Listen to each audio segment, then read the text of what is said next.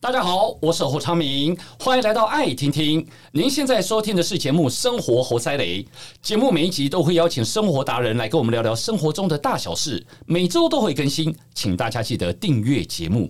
当然，我们身为父母之后，对于自己的孩子哦，我们总是希望说，呃，以后是不是可以有功成名就啦，可以有一番大作为啊？谁不想自己孩子是将来的王永庆、郭台铭？是不是？谁不想他是一个可能理财大师或是一一个大官之类？对的，但是你知道吗？这些大人物成就再高，背后他必须要培养或者是要训练的因素要很多，才能组合成等于成功。但这个因素哦，有时候根据孩子的个性不同，他所呈现出来的面貌就不太一样。那如果我们不是一个教育孩子的专家，我们不知道要如何针对不同个性的孩子给予什么样的面向。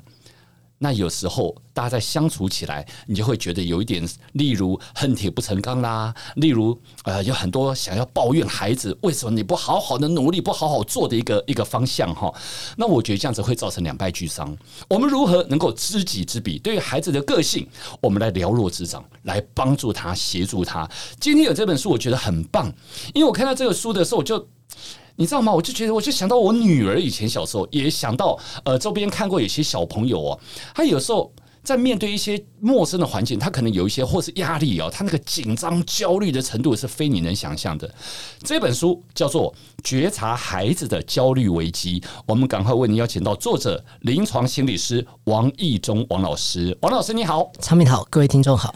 老师为什么要专门出一本这个孩子的焦虑？你是观察到现在孩子焦虑的程度比例越来越多是吧？其实焦虑。其实他无所不在哦，而且焦虑他其实也有存在的必要，只是每个孩子甚至于我们大人能够负荷的程度。那只是我们大人总是把孩子这些大人认为的小事，其实对孩子来讲，其实都是一个大事哦。当然，因为他们都在学习，在哦是第一次面对嘛。然后另外一件事情就是，比如说有的孩子紧张焦虑到抠手咬手，嗯，那我们大人总觉得我跟你讲了多少遍。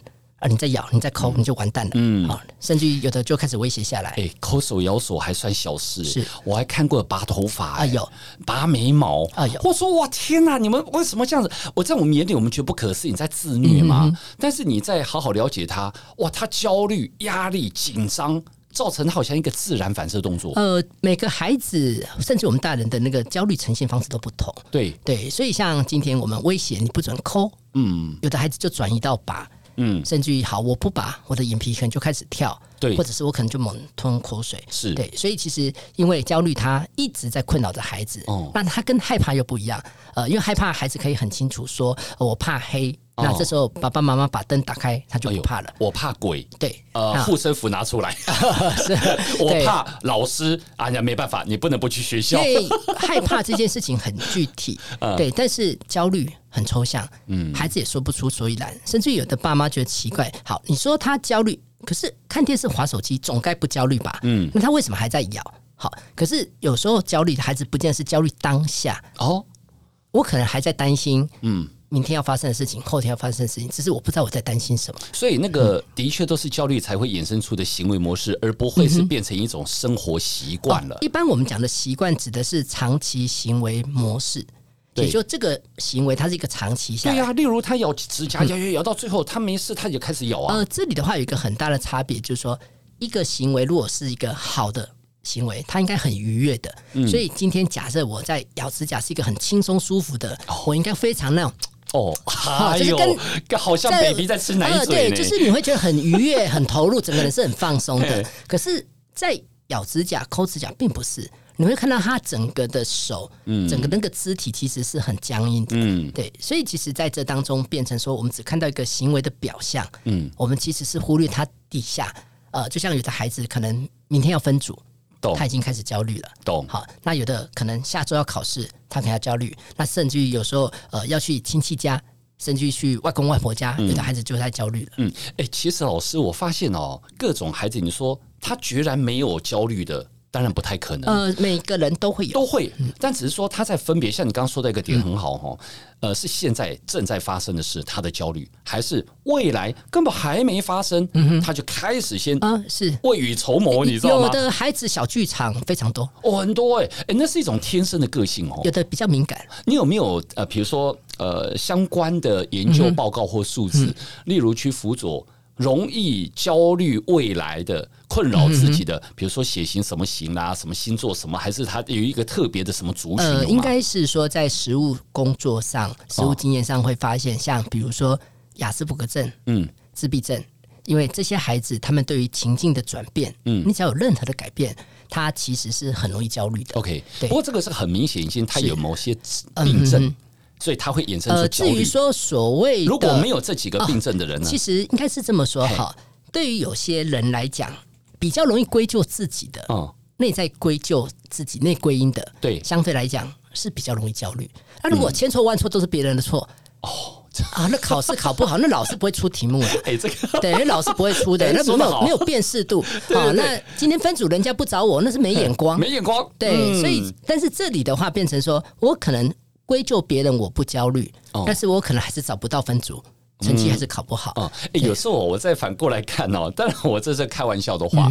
我说，哎，看到有的孩子哦，哎，明天要期中考、期末考，你怎么还可以睡得好安稳哦？然后也没什么在看书，考出来成绩也不是天才型哦，啊，真的不太好。但是你说父母骂他骂到怎么样呢？他也仍旧是皮皮的过日子，然后整天笑嘻嘻的，然后面对什么事情都大条神经。然后像很多父母对自己孩子是这个状况，他们很烦，父母会很烦，你知道？然后我就会告诉他。我说呢，哎，有什么好烦？我告诉你哦，将来这人生一辈子哦，嗯、说不定他最快乐。呃，大条神经嘛。呃，某个程度，有些孩子觉察能力是弱啦。对，就是他不知道那个问题的严重性。嗯，对。也就是说，其实照理说，你应该要有适度的警觉，但是他无所谓。嗯，对。所以其实，与其说快乐是事情发生了，他其实都不知道那个麻烦。嗯，对。那但。相对比较敏感的孩子辛苦啦，是你如果再加上有些想法负面，就更辛苦了。对，所以我刚其实我说半开玩笑，我说这只是换个角度去思维，跟你很容易给，比如例如说你对自己自我要求太高，嗯哦，然后呃，可能严肃的看待任何每一件事情的人，很多事情他一进来到脑海当中哦，他滚不出去啊，是。消化疏解能力不够，这种孩子，我女儿是类似这样子的人。我老婆是这样的人，嗯、我的儿子好一点。我儿子只有在当下，例如哇，期末考了，大考了，哇，开始剥嘴唇的皮。我说你为什么剥嘴唇？你在自虐吗？你把自己帅帅的脸搞得丑丑的，好 OK。但是呢，人就你把大规则分开来看的话，哦，后来我发现哦，他们这种好像是天生一种个性，就是说，例如，呃，三天之后，糟了。我要上节目，哦，他紧张到死。啊，是。例如三年之后，我我我我要跟陌生人有一个饭局，嗯哇，他就就开始紧张了。他不晓得到时候他要怎么自处。嗯哼哼。我我发现好像我怎么样去引导都不容易。呃，这时候主要会发现有的孩子的注意力会去注意到一些不该注意或细微。对，也就是说会去找到很多对自己不利的那个想象，而且用放大镜看。啊，对。所以这也是刚才前面提到，说敏感不是坏事。嗯，但是如果说你的解读系统常常负面，那你就真的每天都有事了。嗯，那在你的观察，尤其你这个书里面，嗯、你呃有分门别类写了很多的角度哦，啊、引发孩子焦虑的事件，各式各样，真的是各式各样，很难一一列举的、哦、呃，而且在同一个孩子身上，他可能同时具备好多种各种不同的压力源。哦，你看过这种孩子？哦，其实。可以举个例子吗？呃，这么讲，比如说有些孩子是这样，好，刚才提到，比如说好，我现在在教室，嗯，呃，老师在骂前面这个人，嗯，好，比如说好，老师在骂大头，就大头皮皮的，对，可是我坐很远了，哦，呃，我小美我可能就开始在那边抠手指了，哎呦，呃，我就是骂他啊，对，但是有的孩子会认为老师是是在讲我，好，影射，对，然后接着开始分组。啊，我就开始担心，嗯，会不会没有人找我？嗯，呃，会不会开始担心我去找人家，人家就说我们够了。哦，好，那接下来下个礼拜要考试，事实上我已经有准备。好，你说没看书焦虑，那就应该嘛。哈，你没准备，嗯，可是我可能有准备，甚至我在班上成绩很前面，嗯，我还是会开始焦虑不安。嗯，对，所以这时候已经有三个了。好，那如果说放假还要再去外公外婆家，嗯，那有时候对妈妈来讲，你应该很熟啊。对啊，可对孩子讲，熟的是你，不是我。啊。好，因为对有些孩子，久久见一次面，其实那个是很陌生的，而且他又知道他不晓得该怎么叫。然后接着我们又要求他，你要说好。有的孩子就是很忌讳 你叫我嗯。跟他讲什么。嗯。对，然后有时候又被要求你的反应、你的态度，要打招呼或什么，甚至碰到邻居、陌生人，哎、啊，碰到陌生人，很多人焦虑，这个、小朋友比例很高哦。呃，是，所以其实有时候我们就常常在看一个孩子，其实当你在第一件事情很焦虑的时候，你如果没有处理，他就开始扩散了。嗯，那其实到后来整个就停摆了，对，课业也停摆了。人际也停摆了，生活上也停摆了，那是导致自信心也不够，对不对？啊、全面的了。对，我人际自信下来，课业自信下来，嗯，这是全面性的崩盘哈。所以为什么今天呢？这个老师一定要出这一本书？我们有特地要来找老师好好的聊一聊。嗯、当然，老师刚一开头就有说到了，有很多孩子，你说啊，老师那早等，我好好留意我孩子到底他会有什么样焦虑的，比如说表现的症状。刚刚所说的一切几乎都有了啊，是。也许是扎眼睛扎的特别厉害，嗯、也许是脸会像妥瑞症有没有哈？他会这样子，那个可能也都是一种症状。呃，妥瑞症的话，等于是已经比较极端了。极端。实际上，我们一般人在比较疲惫紧张的时候，对，也会就是可能眼皮也会跳，对，呃，然后你脸可能会动，对，但是可能比较短暂。呃，像以我来讲，我最极度的焦虑，嗯，在我呈现出来的，你个人吗？对，最极端的，你你会怎么做？我的脸会动。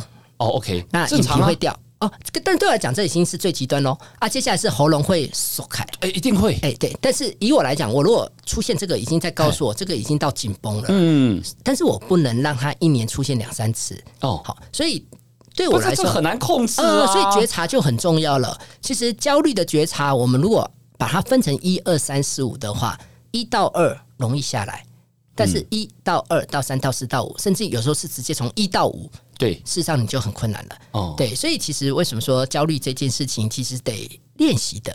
有，哦、我其实发现功力有上来。嗯，遇到同样类似的一件事情，以前可能很容易就会眨眼，嗯、可能就会脸皮跳，嗯、但是现在你会发现。不出现了，所以有的人会不会因为这样子想，不行，我太容易跳眼皮了，我去打肉毒杆菌，把它打硬。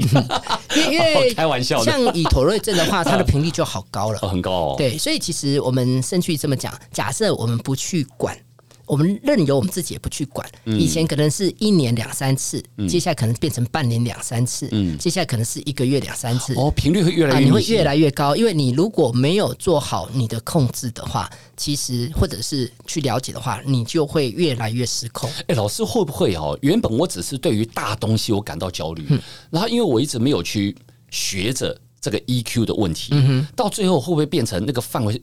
越缩限缩哈，连小事情久了之后，我都会感到焦虑。呃，一般来讲，呃，最焦虑的人，其实都是对小事情开始很焦虑哦。呃，而且那个小事情是一般人不会注意的。嗯，好，比如说我电梯刚才按是用哪一根手指头按啊？呃，我现在呃呃，比如说我现在一按，我用食指按，但是食指所污染的会不会污染到我的大拇指跟其他手指头？那个不是强迫症吗？哎，有些都是慢慢这样子开始扩散了。口罩到底有没有戴好？哦，到底有没有密合？刚才走过去那个人的咳嗽会不会到我这边来？我刚才摆的东西到底会不会怎样？所以一般焦虑都是从很细微的、很细微的，无法想象呢。呃，有的细到你好难好难，麦克风有没有调正？哦，他都会焦虑。对，然后刚才有没有去注视对方的眼神？哦，然后或者是我的发线有没有弄好？哇，呃，这个都会了解。所以为什么说焦虑？过头之后，很多时候我们都会停摆，嗯、因为你等于是把你的心思都耗损在处理这些事情。哎、欸，老师，那万一哈，留意到自己孩子有这这些任何一种焦虑的呃行为表征的时候，我我们是怎么样马上制止他吗？哦，这是最忌讳的，最忌讳的。对对，因为马上制止，我们这么想哈。我担心明天的考试，所以我在抠手、咬手。对，所以你马上来给我制止。对呀、啊，首先你根本没了解我为什么要做这些事情。可以父母角度，他在自残呐、啊。呃，所以这也就是误解嘛。对，一般来讲，我们不要只看表象。哦，呃，因为只看表象，我们怎么看都不顺眼。嗯，因为孩子也不想啊，没有人想要在分组过程中一直在抠手、咬手，哦、因为咬到话，人家也不想要找你哈。但是这当中，或许爸爸妈妈是可以这样，呃。通常孩子也说不出所以然，嗯，我我们不能期待他主动跟你讲，好，因为其实连我自己小时候我也不讲啊，有时候我们有些秘密一摆都是十几年的哈。你小时候是这种个性啊？对啊，在这本书的秩序里面就写到写到了哈。嗯，所以其实我们不能期待孩子他主动来跟你说，说的很详细。嗯，所以在这里的话，假设爸爸妈妈如果发现哎孩子不对劲，我们是可以先停下来，先想孩子在什么情况下他比较不抠。OK，哦，原来我们讲话比较轻声细语，原来他在做他比较熟悉的。呃，原来有些事情我们就按照计划走。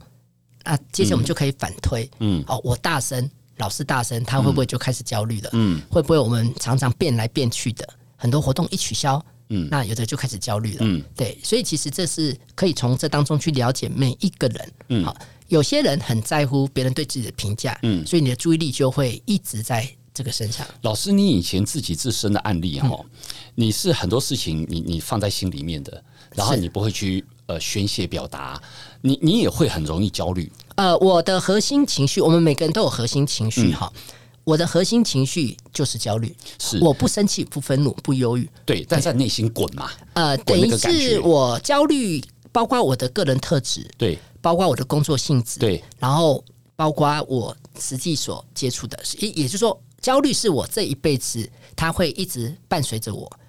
嗯，所以你是跟焦虑呃共生，呃。习惯这件事，嗯、还是说你试图去改变它？应该是说，我要让焦虑在我可以控管范围内。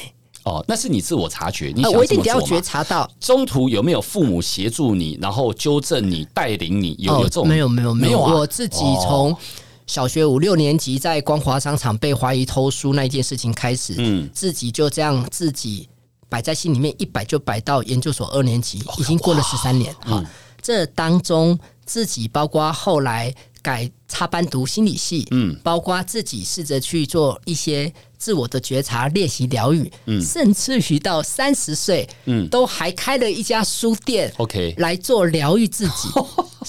其实 那段路是很辛苦的，好辛苦的。所以，所以你你特别能够理解会焦虑的小孩他的心理的发展过程。呃，嗯，如果没有像你，我这样讲好了，因为我们都是想帮助孩子不要这么焦虑，对不对？呃，因为你自我察觉了，所以你要去克服这个焦虑的点，然后让他可以大事化小，小事化无，尽量的做。可是不是每一个人都跟你一样，可以自我去转化这个能量，因为这也是在呃。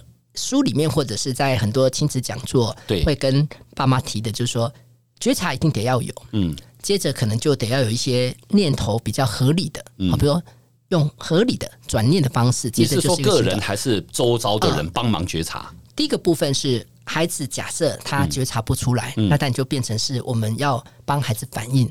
哎，妈妈似乎发现你有些焦虑。是不是明天要考试，让你焦虑，不断的在抠手？嗯，所以这时候哦，至少他被看见了。有有有，大家也要听哦。现在老师是用一个很和缓、不同角度的沟通哦，不要直接就骂。或是我我我们通常都讲，我们通常讲啊，考试而已啊，嗯，啊，考试就考试，考不好也没关系啊。我我我一开始我也是用这个态度，你知道，后来我发现不对，因为我们不能懂他们内心一直在澎湃汹涌的情绪，我们无法理解。嗯哼，所以我们的认知不是他的世界。因因为对于走过这段路的人，其实他得慢慢的去做好。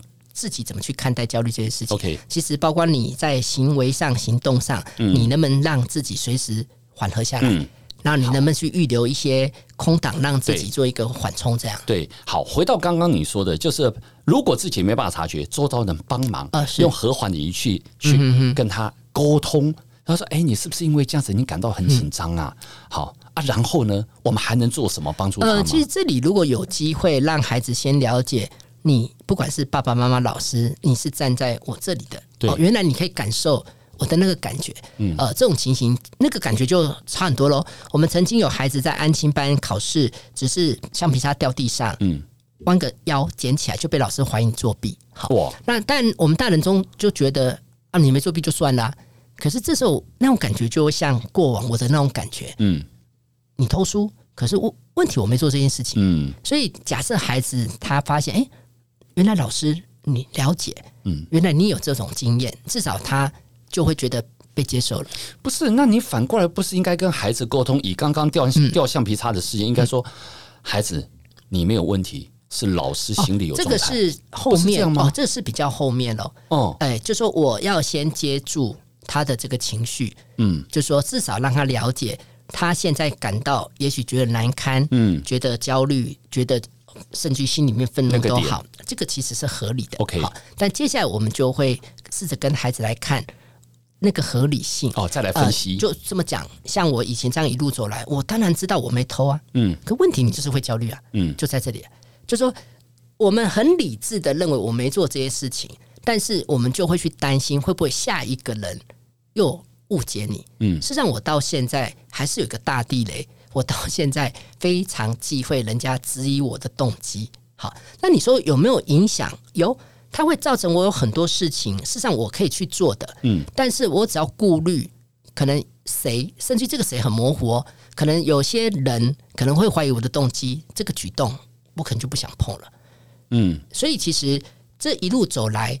我都觉得我已经走的，至少到现在来讲，其实慢慢的已经走出来了哈。但是都还会残余残余一些事情在，是。所以如果尽管像老师出了这本书，我对不起，我随便乱讲话，你别介意啊，我只是举例了哈。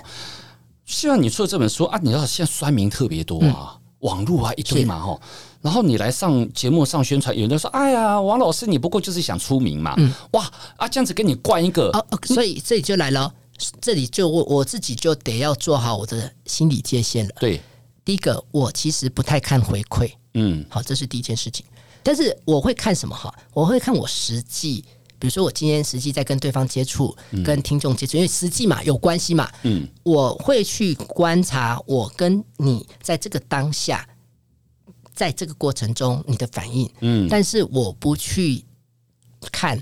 跟我没关系的人，所以我常常会告诉我，还有告诉身旁孩子一件事情，呃，别人要说什么，这我没法控制，嗯，但是我可以控制我怎么去解释这件事情，嗯，呃，酸民留言，其实你会发现，你没有那么多时间需要去耗在那里，因为他跟你生命中，他不是你生命中重要的人，嗯，对，所以以我自己很清楚，包括有时候演讲之后，人家可能包括好的回馈。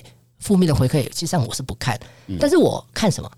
当你的演讲邀约继续不断，事实上这个部分就在告诉你，你的这个走法，这是一个肯定。好，所以其实在这当中变成是我自己得要过滤。嗯，可是有些时候，包括大人小孩，就是 又怕又看，又看又怕，接着就是整个人就当。这是很大部分的人正常的情绪反应，啊，所以这里的话，就是那个防火线，你自己就得要做出来了。嗯，所以其实哦，我不在网络上去做笔战。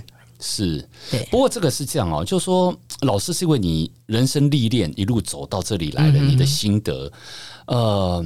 我们如果是父母要协助自己的孩子，孩子如果可能是也许才几岁或是十几岁这种还在学习阶段，他没有办法这么快速的转换这个。我们不，我们不会要他很快速，因为我们自己知道，我们自己都已经走这一段路好多年嘞，好几十年嘞，呃。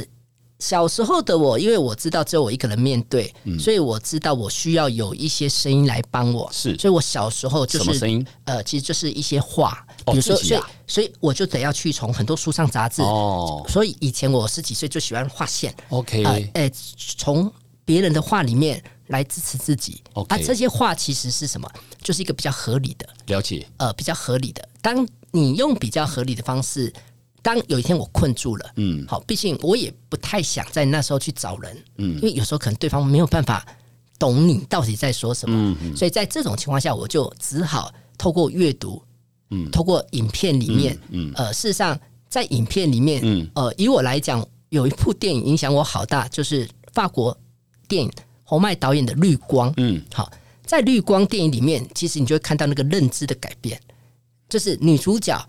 从一开始的情绪很忧郁，到后来一个想法的改变，嗯，很多事情就跟着改变了。OK，对，呃，我自己在孩子身上我的观察哦，后来是我这几年我一直在做这样事情。我我女儿可能。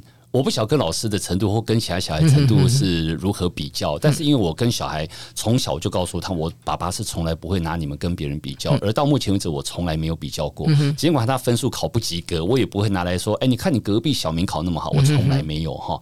那我都是把它回归到孩子你自己身上，你只要自我进步，你只要自我认知够，你只要自认为没有做错事。例如，在上一次我带我儿子去上一个节目，然后呃，他瞒着我买了一双很贵的布鞋，那双布鞋要一万块哦，然后就引起轩然大波。然后哇，这个刚好媒体有大肆的报道，报道到很多人就到他我儿子的 IG 什么去留言啊，什么或者报道底下留言，那很多当然有很多酸民跟很多负评的，然后就一直涌进来了。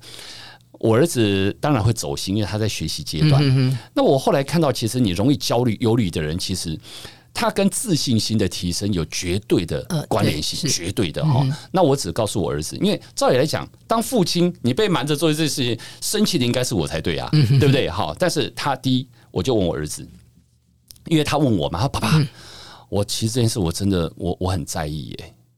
那很多人都这样子都讲的不好，怎么办？嗯、我要告诉他儿子。你先现在想一遍，你有没有做错什么？嗯哼，好，我说第一个，你有花我的钱吗？这双布鞋、嗯、没有啊，是因为他是好喜欢的一双，存了很久的钱是去买的。嗯、哼好，我说好，那再来，其他你有没有什么做不对的？嗯哼，他说想不出来啊。嗯哼，我说那就好啦。我说你都没有做错任何事情，你为什么要因为人家酸民的闲言闲语而起舞呢？你要站稳自己的立场跟角度。所以，其实这里的话，如果要让孩子很站稳，其实他的自我对话就变成很重要。重要。对，他自我不会对话，嗯，你的家人或父母跟他的对话很重要。然后，像我女儿也是一样哦，她就很多太容易让她焦虑的事情，我永远告诉她说没有关系。我说姐姐，你在学校的分数念得这么烂，她说我功课也不好，英文也学不好，我什么都现在看不到任何东西，自责到说她她有时候。会出去逛街，说我不要买。我说为什么？因为我没有资格花你们的钱。哦，他会自责到这个程度。好，那我 我就告诉他，我说姐姐，在我的眼里，每一个孩子都一定有开窍点。嗯哼，你什么时候开窍？我们不用去跟别人比。你的同学，有的人也许十岁就开窍变天才，有的人可能十五岁你就发现哇，数学考一百分，他数学太厉害。但是你如果现在都还没有，不代表你不行。只是你的点，你的时间还没到。嗯，你好好稳稳走你的步伐，有一天我相信你自然会有你的天空。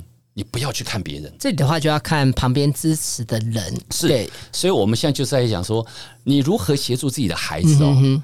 家人也好重要。因为这里的话，就像比如说，好，我买了一双一万块的鞋，假设可以穿三年，对，跟我三年花了十次一千块买了十双，嗯，一直换，一直换，是。就说其实这里有时候回到，这就每个人价值观不一样嘛。对，所以其实这边的话，为什么说在跟所谓的酸民好？因为这里牵扯到几件事情。第一个，这些人是谁？第一个我们不了解。再来的话，我跟你要不要有关系？嗯，严格来讲是不需要有关系。好，那再来的话，就是因为你也不了解我的初衷是什么，我为什么，甚至于这双鞋子，我的赋予它的一些意义、价值或者什么。我也不需要去跟你做解释，嗯，所以其实在这里的话，呃，但是不容易，因为声音不断的进来，所以为什么说有时候对孩子来讲，适度的隔绝。好，这个就像新冠肺炎一样，嗯、我们有的孩子会焦虑到连出门都不敢了。是，那因为有时候讯息太多了，所以这个在步骤上面哈，我觉得就像老师刚刚说的，你先接住这一颗球。嗯，如果有的事情，例如买一万块的布鞋，你不先了解孩子的立场、跟他的想法、跟他的出发点，然后很多负评来，你就先说啊，对呀，你看你为什么买那么贵？谁叫你骗我？是不是？完了，你先用指责去接这颗球。啊他的心里面受的伤害就更大，呃，因为酸民已经跑到家里来了，是不是？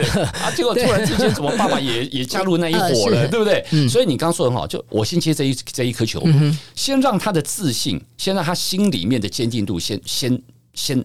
跑出来，因为对孩子来讲，哈，爸妈、老师还有比较重要的朋友，这些人的支持都是加倍好多的。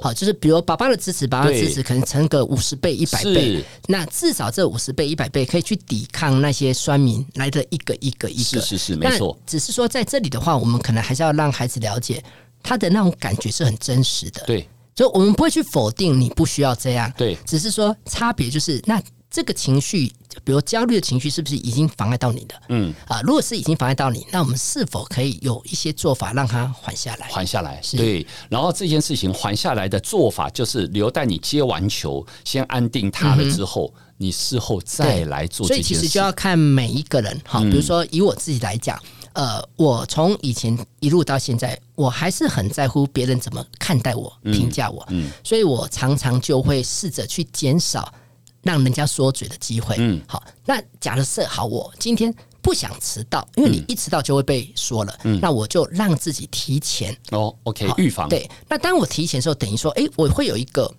空档，嗯，空档我就可以再去做一些放松的事情。嗯嗯嗯、那我很喜欢拍照，嗯，事实上我刚才一路来，嗯，我其实就在拍照了。哦，然后我就一路走路，OK，走路慢慢走过来。那这个走过来过程中，其实你也在做什么？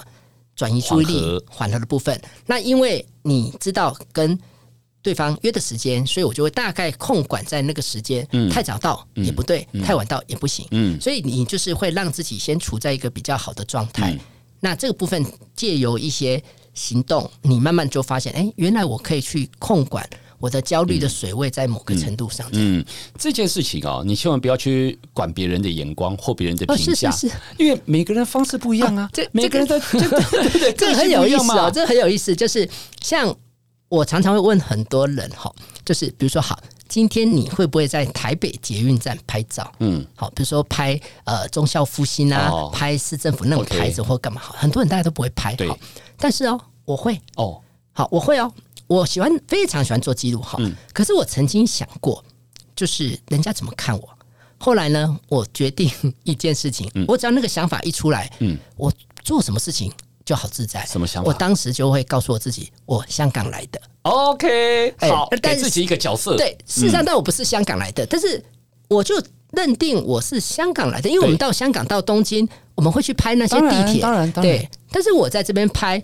我们很有时候很在意别人怎么看待，嗯。嗯、可是我今天如果设定我是一个观光客，对。我是一个外来的，我跟你是没关系的，所以你怎么看我那就是不重要了。嗯、对，所以其实在这当中变成说，这个都是一次又一次又一次的练习。跟转换。对，你如何用一个比较好的想法是。好，就像很多呃朋友会讲哇，老师你到处奔波，嗯，没错，我每天行程不一样，好，但是我常常会纠正对方。我不用奔波这两个字，因为我用奔波我就累了。嗯，我等于是暗示自己你很疲惫。嗯，我其实，在脸书上常常会写奔驰。嗯，因为奔驰就轻快，就有节奏感。对，好，所以呢，呃，如果你自己有自我察觉了，如果父母你有发现你的孩子是嗯、呃，不管天灾后天，就是有容易焦虑的个性，请伸出手帮助他一下。是。自己给自己的手力量是最强大，但是如果你不晓该怎么做，这本书值得大家一起看一下，叫《觉察孩子的焦虑危机》，王一中老师所出的哦。不管你是咬手、拔头发、猛眨眼，还是剥皮剥到流血哦，指甲一定要剪到见血受伤，有太多这种事情了。我们是不是可以让它慢慢的？没有人说明天就不发生哦，慢慢的，我们把它改善，找回你自己最舒服的一个处境。这样好不好？大家一起努力，加油！所以今天也非常谢谢王义中王老师，谢谢你，谢谢。欢迎大家分享节目，更欢迎订阅我们的节目。有新的节目上线就会收到通知。我们下次见。